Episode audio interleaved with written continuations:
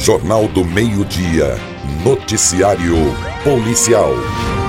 Agora a gente muda de assunto, bora falar sobre uma operação da Polícia Rodoviária Federal, Tainara, que no fim de semana também ajudou aqui uma operação de proteção às doses da vacina contra o coronavírus. Isso no sábado. Houve essa operação conjunta entre a Polícia Rodoviária Federal, a PM e também eh, a Regional de Saúde.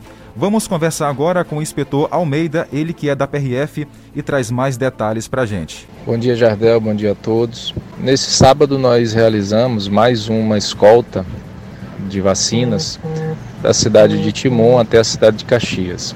A escolta foi em uma operação é, envolvendo a PRF, a Polícia Militar do Maranhão, colegas aqui da, do 2 Batalhão da Polícia Militar, aqui em Caxias, e foram escoltadas nessa oportunidade mais de 5 mil doses né, de vacinas contra a Covid, sendo Coronavac e AstraZeneca.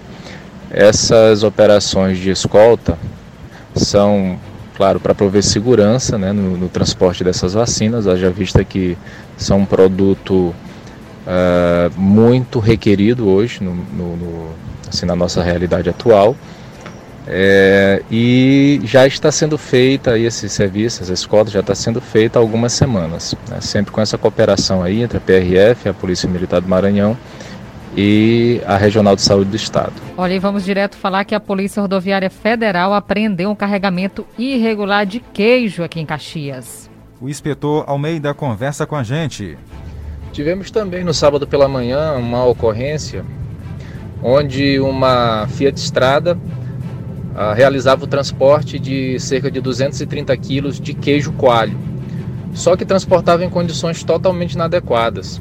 As embalagens inadequadas sem, e também sem nenhum tipo de licença para a produção do, do, do queijo é, e também sem nenhuma refrigeração.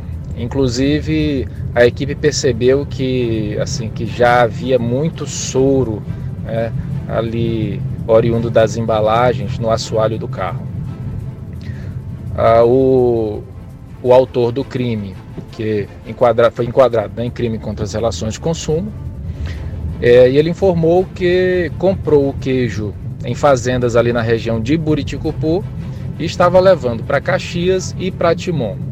Adquiriu a 12 reais e iria revender a 17 reais, segundo informações do próprio indivíduo. É interessante que essa abordagem ocorreu em um desvio, uma estrada vicinal que alguns motoristas usam para desviar de passar ali na frente da nossa unidade operacional. Mas como temos a, a praxe de fazer rondas periódicas por ali, acabamos é, encontrando o veículo é, e fazendo o enquadramento desse crime. Nós convidamos uma equipe da AGED que compareceu ao local e nos auxiliou tanto no registro quanto na destruição do queijo. Jornal do Meio Dia, a notícia acontece ao vivo. 12 horas e 49 minutos. Jornal do Meio-Dia, Tempo e Temperatura.